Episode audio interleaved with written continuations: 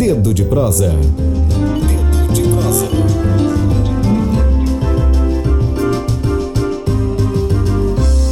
Bem, gente, vamos começar aqui mais um, um dedo de prosa. Nossos convidados de hoje é o Marcelo Pinto, professor de História é, do Movimento de Resistência dos Professores e membro da Associação dos Professores da Educação do Maranhão, a ASPEMA, né? E junto com ele veio também o Tunísio Furtado, que é do mesmo movimento, professor de matemática, e vai conversar com a gente aqui os dois sobre o, o essa questão é, em torno do, do piso salarial dos professores do Maranhão né, e os principais problemas e desafios da categoria. Eu começo com, perguntando para Marcelo, é, é, pode chamar de risada ou é Marcelo mesmo? Pode chamar de Marcelo. No movimento, quase todos me conhecem por Marcelo. É. Então, é, é Marcelo, o, o, qual é o problema? Qual é o sendo do problema? Porque o governo faz uma propaganda, não é? É um discurso que se ouve falar que o Maranhão tem um dos maiores é, piso salarial do Brasil e tal, mas por outro lado uma, uma, uma, insatisfação, uma reclamação que não é bem assim. No ano passado eu lembro que até o sindicato, que a gente sabe que tem uma relação umbilical com o PCdoB, chegou a botar... Cortou. Não, pode ir.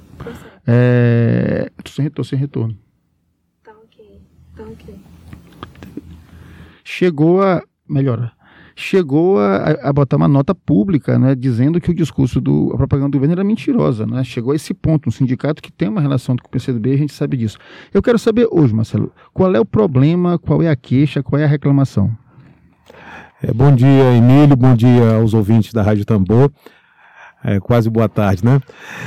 É, são vários, Emílio, na verdade. A problemática da educação pública do Maranhão ela continua a educação ela é apropriada por governos que não têm responsabilidade com o interesse público, com o aluno, com os filhos dos pobres, que são os clientes, ou são aqueles que frequentam e necessitam da educação pública. Então, os problemas eles só, eles só vêm se agravando.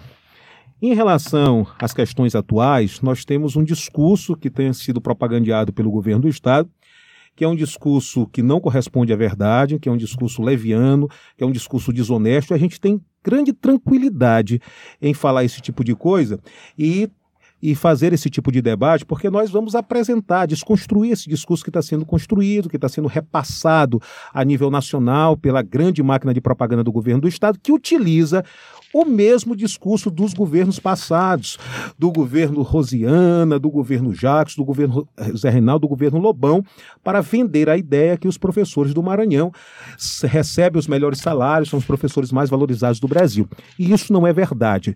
Né? Se hoje existem direitos que, é, que sustentam e que dão uma melhor qualidade na condição do professor, esses direitos foram conquistados pelos trabalhadores da educação, nas ruas, nas paralisações enfrentando a polícia, enfrentando o sol, acampando, né, como muitas das vezes nós fizemos. Então, esses direitos, mais uma vez, estão sendo violados. Em relação à questão do piso salarial. E aí é, é, importante que a gente esclareça né, muito bem para a sociedade, para os professores não, porque os professores estão esclarecidos, porque eles fazem parte dessa realidade e eles sabem é, a realidade na qual eles estão, sendo, eles estão inseridos. Nós temos uma lei do piso que anualmente esta, esse piso salarial nacional ele sofre um reajuste. Né? Esse ano o reajuste foi de 12,84%. E pelo nosso estatuto, que é uma lei estadual, no artigo 32 é estabelecido que a data base dos professores tem que ser em janeiro no mesmo percentual do piso salarial nacional, ou seja, esse ano 12,84%.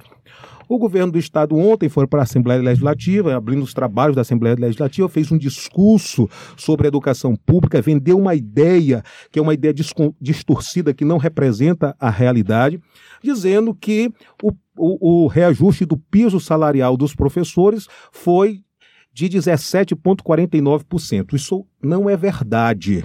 Isso é uma inverdade é, produzida aí por essa por, uma grande campanha, uma grande máquina de propaganda do governo do estado e que tem como o seu o governador seu principal condutor.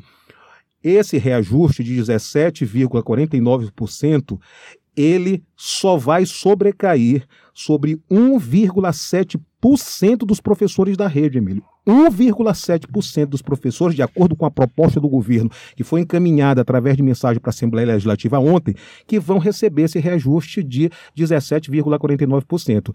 80% dos professores da rede só vão ter um reajuste de 5%. Ou seja, a lei estabelece que o reajuste de deveria ser linear para todos os professores de todas as classes de 12,84%.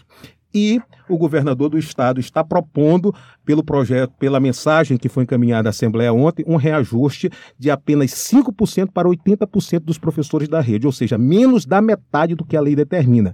Isso é uma violação de direito, isso aí é uma fraude, né? E os professores sabem disso e a sociedade precisa também ser esclarecida em relação a esses pontos. O governador, portanto, está vendendo uma ideia que não corresponde à verdade. O governador, mais uma vez, está descumprindo a lei. Ano passado, Emílio, só para você ter uma ideia, a lei do piso estabelecia um reajuste de 4,17%. Então, esse reajuste foi o reajuste mais baixo da história do piso nacional, desde 2008 que o piso foi criado. No governo ano passado, no governo Temer, nós tivemos um reajuste do piso salarial de apenas 4,17%. Mesmo assim, com esse reajuste rebaixado, o governo do estado descumpriu a lei e não repassou esse reajuste para os servidores, para os trabalhadores da educação, como prevê o artigo 32 do nosso estatuto. Mas ano passado, o, o, governo caloteou mais uma vez os servidores da educação pública do estado do Maranhão. E quer falar, Dionísio? A pergunta é a seguinte: Diante do, de, de, dessa tua posição muito contundente e de discordância absoluta em relação ao discurso do governo do estado e do governador, o que, que vocês pretendem fazer? Quais são os passos do movimento? Bom dia, Emílio. Bom dia, amigos ouvintes. É, Emílio, é, a gente tem a, a, a, agido no sentido de tentar contornar toda essa manobra do governo que conta com a, a parceria irrestrita do, da diretoria do Simproecem. Para te ter uma ideia, em 2020, né, eles sequer fizeram uma Assembleia Geral para ouvir os educadores, para apresentar essa proposta de reajuste. Não fizeram porque sabem que os professores vão rejeitar. O professorado está indignado em todo o Estado. O professor é, é, é, nossa categoria está espalhada em todo o estado. Nos municípios, os prefeitos estão concedendo reajustes. Os professores já até receberam reajuste de 12,84% da rede municipal e da rede estadual, o professor está sem reajuste. O governador vem com uma proposta de 5%. A indignação é grande, ela é crescente, a indignação é com o governo, a indignação com a direção do sindicato. E aí o que, que a gente tem feito? Nós estamos alertando a categoria, estamos aí coletando assinaturas é, por meio de um abaixo assinado para é, convocar essa Assembleia Geral, porque nela nós vamos avaliar a proposta do governo e a tendência é que a categoria rejeite. Nós queremos o cumprimento da lei, 12,84% para todos os servidores da educação. Né? É isso que a categoria quer. Além da questão salarial, tem a questão das progressões. O governador Flávio Dino vem dando calote também em relação às progressões, às titulações, uma série de direitos do nosso estatuto que estão sendo violados. Né? A última progressão foi concedida em 2015. Então, a cada quatro anos, o professor tem direito a uma nova progressão. O governador Flávio Dino simplesmente não toca nesse assunto. Tem aí mais de 15 mil cerca de metade da categoria está esperando progressão, o governador não quer conceder. Né? Titulação, o professor está se qualificando, faz um mestrado, faz um doutorado, chega na secretaria, apresenta o seu título. E aí a resposta não tem dotação orçamentária, não implanta os de, o, o, o, percentual correspondente à titulação. Né? E isso prejudica o professor, isso tem impacto na sala de aula, isso tem impacto na educação e isso prejudica o alunado. Né? O governador Flávio Dino se vende como governo que valoriza os trabalhadores, mas na verdade o que ele tem feito é dar calote ano após ano, violar a lei, negar direitos, abaixar salários, e isso é, é, é, vem afetando de forma muito severa os trabalhadores da educação do nosso Estado. Eu queria perguntar, é, porque vocês usam palavras, eu trabalho lidando com as palavras, palavras fortes, né, de calote, mentira, ilegalidade, e que você não pensa em judicializar, não, nunca fizeram judicializar a questão, e como é o comportamento do Ministério Público no Maranhão, do Poder Judiciário diante de de uma situação que, pelo que vocês colocam, é tão grave? São vários francos de luta, como você sabe, né, é, Emílio? Né? O movimento social ele necessita desses francos de luta. O Poder Judiciário é um, mas nós sabemos da celeridade ou da não celeridade do Poder Judiciário. Essas questões, Já judi- já- já já, foram, já foram judicializadas. Não são judicializadas através de ação coletiva, porque só quem pode assim fazê-lo é o sindicato. E e o sindicato não faz porque o sindicato está atrelado, é vinculado ao governo e hoje representa um instrumento de defesa dos interesses governamentais. Então, o sindicato é, é- é- é- esse, é, é, não enfrenta essa situação como deveria enf- enfrentar com- no Poder Judiciário. A outra questão é esse é, o outro franco de luta é a mobilização popular. É uma mobilização social, né? É aquilo que o Gramsci dizia, consciência de classe, que ela tem que ser necessária para que o trabalhador ganhe as ruas, se movimente, né? E é isso, exatamente isso que nós estamos fazendo, é a questão política. Mas só para tocar em relação aí, para mostrar a gravidade da situação em relação às progressões, Emílio, hoje nós temos milhares de professoras, milhares de professoras que ingressaram no, no Estado esse, como trabalhadoras da educação em 92, 93, 94 e 95, que já têm tempo de contribuição e ano para se aposentar, estão impedidas de se aposentar porque o governador não cumpre com a efetivação das suas progressões. Ou seja, milhares de professoras, eu digo professoras porque se aposentam com cinco anos é, é, antes do- do- dos homens, a menos que- é, cinco anos a menos que os homens, né, que os professores. Então essas professoras já têm idade e, e tempo de contribuição, estão impedidas, continuam trabalhando em sala de aula, já deveriam estar descansando, ter o seu, o, o seu descanso aí da sua aposentadoria, gozar o benefício da sua aposentadoria e não estão aposentadas porque o governador não assina suas progressões e se elas se aposentarem, der entrada na sua aposentadoria, elas não vão ter as suas progressões efetivadas e vinculadas às suas, à, à- à sua previdência, à sua aposentadoria. Então isso é muito grave. A outra coisa, Emílio, que nós queremos tocar também é em relação a essa suposta qualidade da educação do Maranhão. O, govern o governador do estado tem alardeado aí nos seus meios de comunicação que a educação do Maranhão ela está deu um salto de qualidade e nós entendemos que muitos dos indicadores, muitos dos dados apresentados pelo governo do estado, eles são manipulados, eles são falsificados. E a gente não tem problema nenhum de dizer isso, a gente faz o debate com quem quer que seja em relação a isso, com o secretário de educação, com o governador, ou seja, com os seus representantes. Por quê? O que acontece? O Maranhão deu um salto no IDEB, no Índice de Desenvolvimento da Educação Básica. Né? Para vocês terem uma ideia, por exemplo, em relação ao ensino médio, o Maranhão saiu de- da, da- pontuação de 3,3 em 2015 para 3,7 em 2017, que é feito de dois em dois anos. Aumentou. Aumentou, deu um salto. Melhorou. Mas como isso foi conseguido? Qual os elementos que influenciam na nota do IDEB? São dois. A aprovação dos alunos na rede e a nota da Prova Mais Brasil. O governo criou uma verdadeira indústria de aprovação dos alunos para que esses in- indicadores aumentassem. Como assim? Desde que eu entrei na rede, a média para aprovação do aluno Entraste era quando? 7. Em Entraste. 2002. Era 7. Desde que eu entrei na rede. Ou seja, o aluno precisava de média 7 para ser aprovado no ano letivo. O governo, inexplicavelmente, sem discutir com os professores, de forma unilateral, abaixou a nota de 7 para 6, para aumentar o número de aprovação. Ano passado, o governo ainda fez mais. Ele criou uma tal de pendência, que o aluno pode ficar em quatro matérias reprovadas, que mesmo assim ele é aprovado. Ou seja, uma verdadeira indústria da aprovação. Isso tem reflexo só para que os índices do INDEB eles sejam alterados, sejam melhorados. Porque um dos fatores é justamente a aprovação anual do aluno na rede. Você entendeu como a coisa é manipulada, como a coisa é construída? Então você vai ver lá, não, a educação do Maranhão melhorou. Os índices do IDEB melhoraram. Mel- Melhoraram porque foram manipulados, porque foram falsificados. Não que isso represente realmente uma qualidade na melhoria da educação pública do Estado do Maranhão. Deixar aqui claro para os nossos ouvintes, né? Que o Marcelo falou de debate aqui na, na, na Tambor e vem sendo essa construção nossa com a comunicação alternativa, Marcelo, de estimular a liberdade de expressão, estimular o debate, que acho que no Maranhão ele é necessário. Nesse caso da educação, os nossos microfones estão abertos ao sindicato, né? Representante do governo também, se quiser vir, já teve aqui no final do ano passado. E, e, e, teria, e daremos espaço também ao movimento né, que vocês fazem parte para tréplica e quantas vezes for necessário para que, que o assunto seja debatido e que e termine em bom termo, que, que quem saia ganhando seja a educação do Maranhão e o profissional que está em sala de aula. Vocês falaram da questão do sindicato e da relação do sindicato com o PCdoB, que é que todo mundo que é público e notória, né?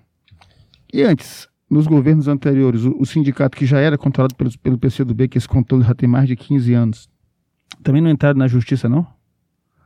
Dos governos de Rosiana, de Jackson, de Lobão? A postura é praticamente a mesma, só que agora a relação com o governo é de muita proximidade. A coisa, a relação entre eles estreitou muito. Agora, a nota do ano passado me, me causou surpresa, Antônio. É, é, a nota foi muito dura do sindicato. Não, não, até hoje eu não consegui entender a nota que eles deram. Não lembro essa nota que mais ou menos no primeiro semestre do ano passado disseram que isso que o Marcelo está dizendo aqui, o sindicato disse no primeiro semestre do ano passado, numa nota pública assinada.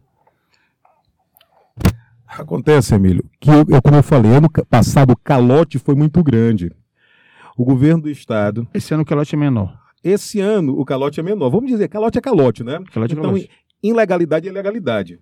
Existe uma ilegalidade, o governo não cumpre a lei e isso aconteceu em 2019 está acontecendo agora em 2020. Só que ano passado, o reajuste do piso salarial era de 4,17%, o menor, como eu falei, da história do Brasil, da história dos reajustes do, piso salarial, que foi criado em 2008.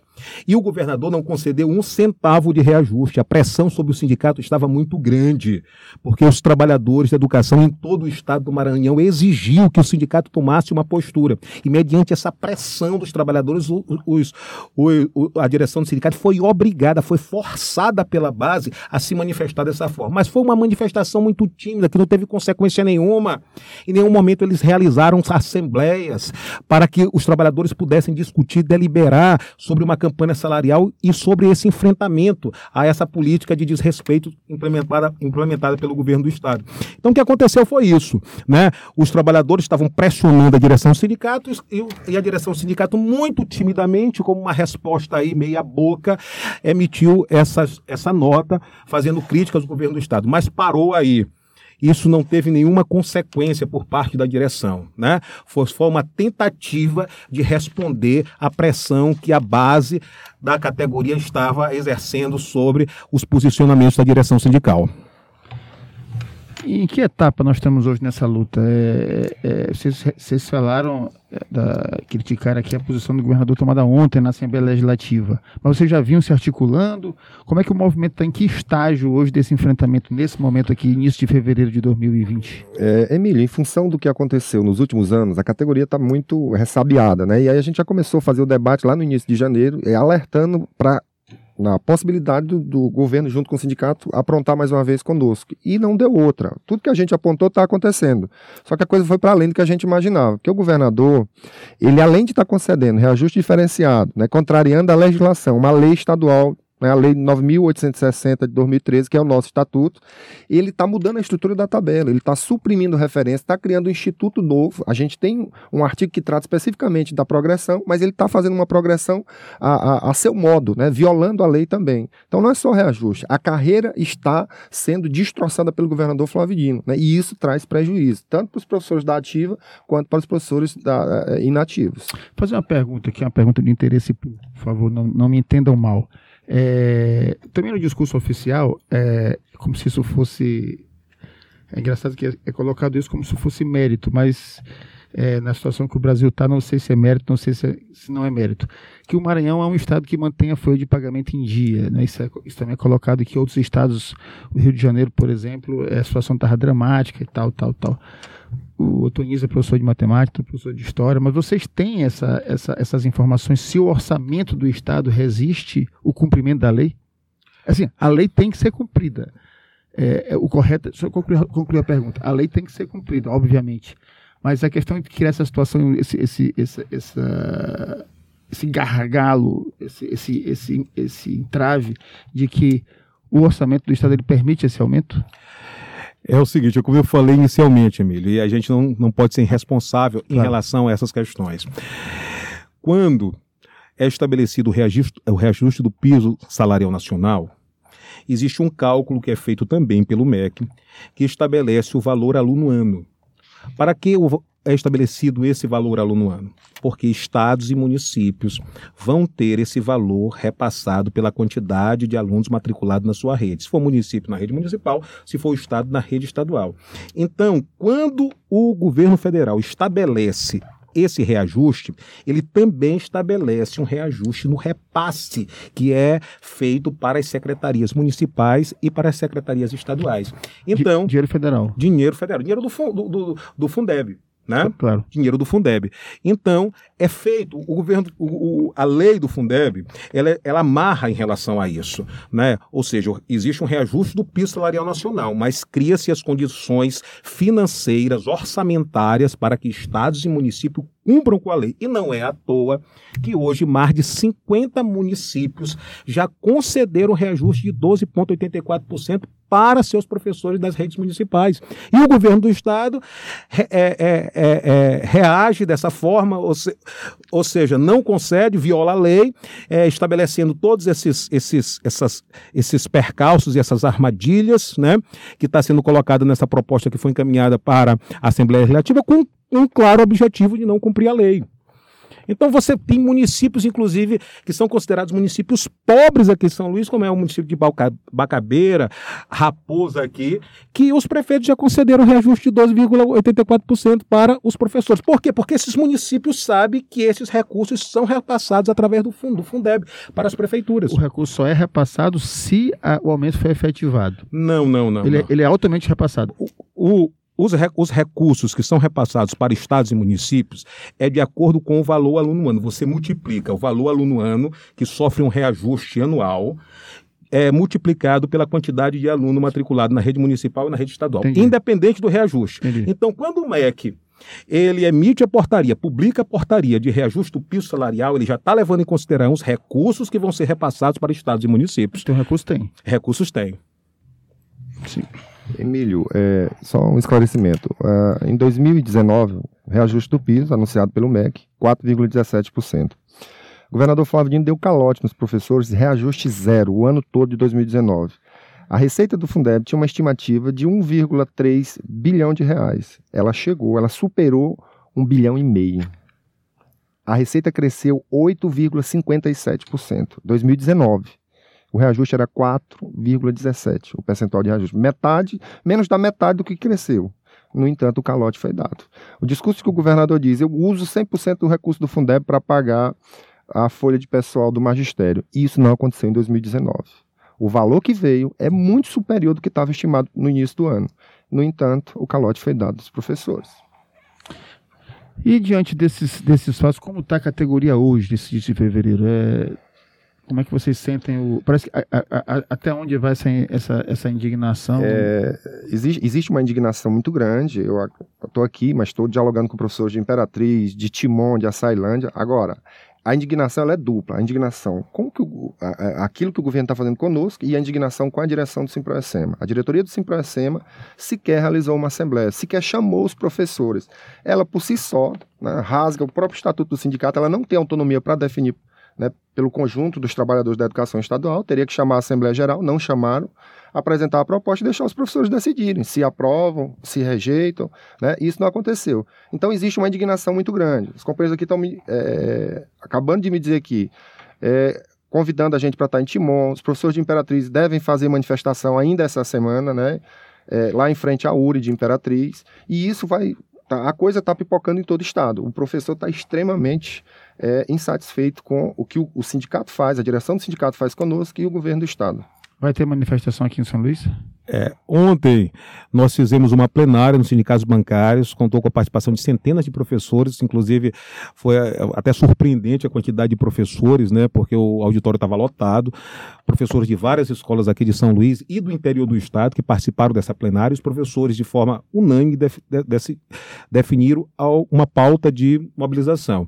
Então, entre as nossas várias ações aí, na quinta-feira nós vamos realizar um ato, um ato que vai se concentrar encontrar às 8 horas da manhã lá no Palácio dos Leões, e aí convidamos a, já aproveitando aqui os microfones da Rádio Tambor para convidar todos os professores e as professoras para estarem presentes lá a partir das 8 horas na quinta-feira, para a gente realizar esse ato de protesto, de, de indignação, mostrando toda a nossa indignação, nosso descontentamento com essa proposta que foi apresentada na Assembleia Legislativa ontem, através de mensagem pelo governador. A questão é que você sabe como, como funcionam as coisas aqui na Assembleia Legislativa, né? Nós temos aí uma grande parte dos deputados, ou a grande maioria dos deputados fazem parte da base do governo e votam indiscriminadamente qualquer coisa que o governo encaminhar para a Assembleia Legislativa. Então nós estamos atentos, né? Porque a mensagem foi encaminhada ontem, provavelmente eles vão pedir é, que a votação seja em caráter de urgência. Eu penso eu que ela não vai passar pelas comissões, e aí é possível até que um, que um, um, um deputado peça vista, e nós temos a, mais, mais 24 horas, mas eu, eu entendo que a estratégia do governo é votar o quanto antes essa mensagem. Os professores vão estar atentos, porque vão cobrar do Poder Legislativo, que são os, os representantes que têm, rep, que têm a prerrogativa de fiscalizar o Poder Executivo, de tomar uma posição. Esse ano é um ano eleitoral, né? E aí os deputados têm que tem que ter consciência disso, que isso diz respeito à maior categoria de servidor público do estado do Maranhão. Em toda a rua, em todo canto tem um professor e essas questões atingem diretamente a milhares de trabalhadores e trabalhadoras. Em relação à Assembleia Legislativa, a atual legislatura muito ruim, né? Tem um concurso público aí na já determinado pela Justiça, o presidente da Assembleia se compromete a fazer o concurso, passa um ano e o concurso não é feito, e também os outros 41 deputados também ninguém abre a boca. É uma situação complicada. É, e em relação ao sindicato, será que esse ano eles emitem outra nota igual ano passado? A, a pressão vai ser igual, vai ser menor?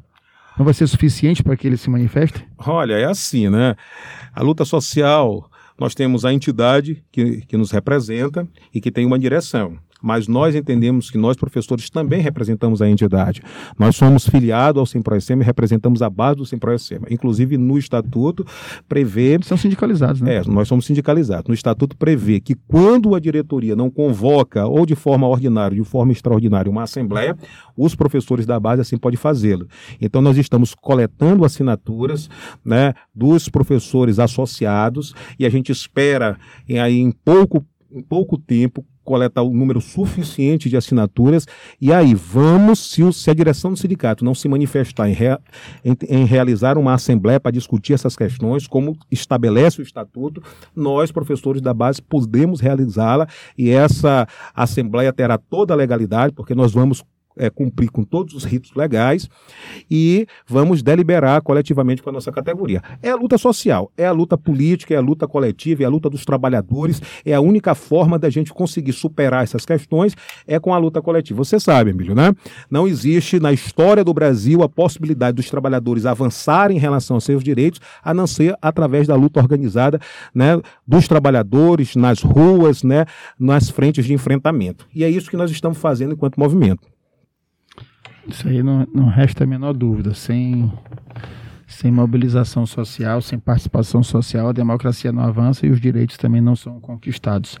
É o seguinte: nós temos ainda cinco minutos de programa, queremos é, reafirmar. Vamos convidar o sindicato para que venha aqui, é, ter o direito de falar a respeito do que foi colocado aqui, se houver interesse de algum representante do governo também, e também retornaríamos com o pessoal do movimento para que o debate é, pudesse prosseguir.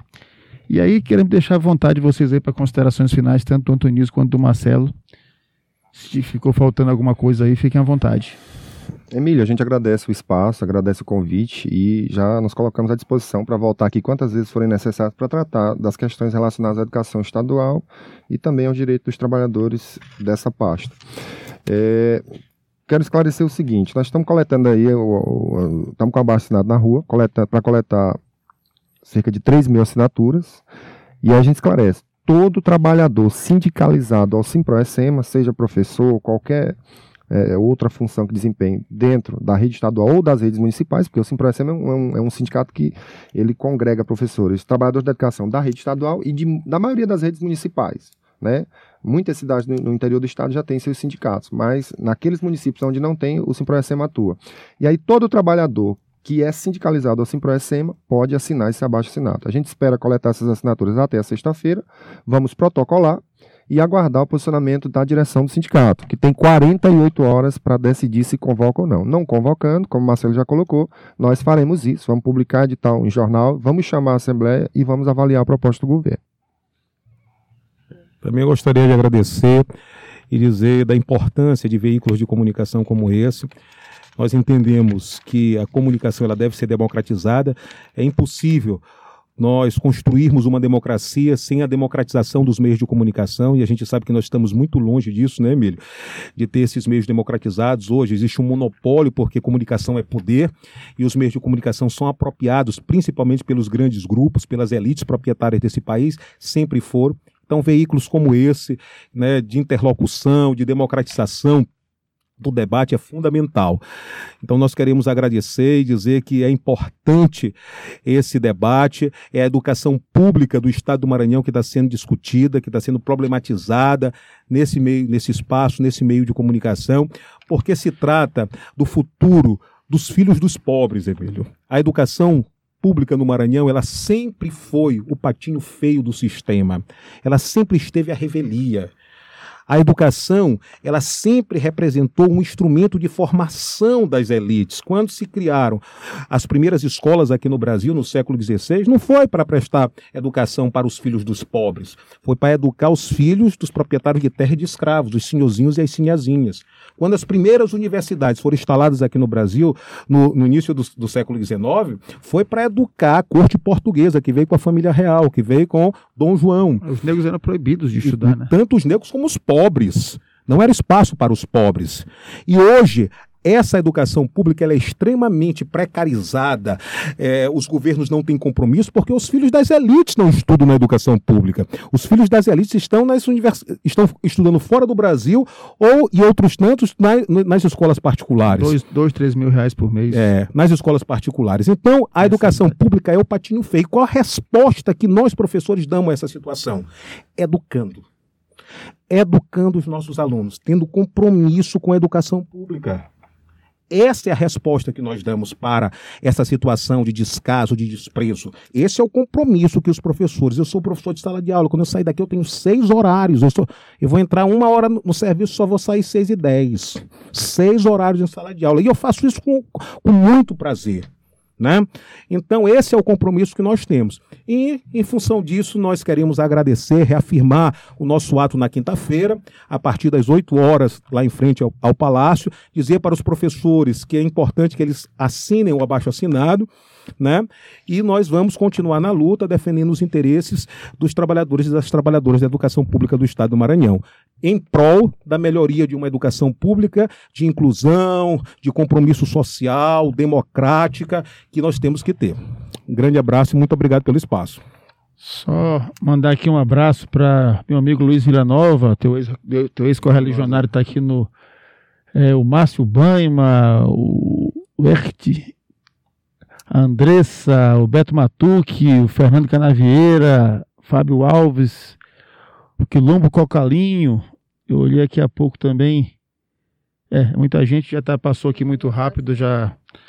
Mandar um abraço a todos e respeito só para finalizar, eu espero que também fazer um apelo à mídia tradicional que paute esse debate, né, que ouça as diferentes correntes. Eu lembro que quando a gente tinha o Verde de Fato, a gente botava o movimento de vocês e o sindicato lado a lado para falar é importante o contraditório e não existe democracia. A gente que está tão ameaçado com a nossa democracia, com esse governo federal aí, aqui nós não podemos ter democracia sem absoluta liberdade de expressão, de crítica e de debate. Isso é, para nós é um dos poucos dogmas que a gente tem. É verdade.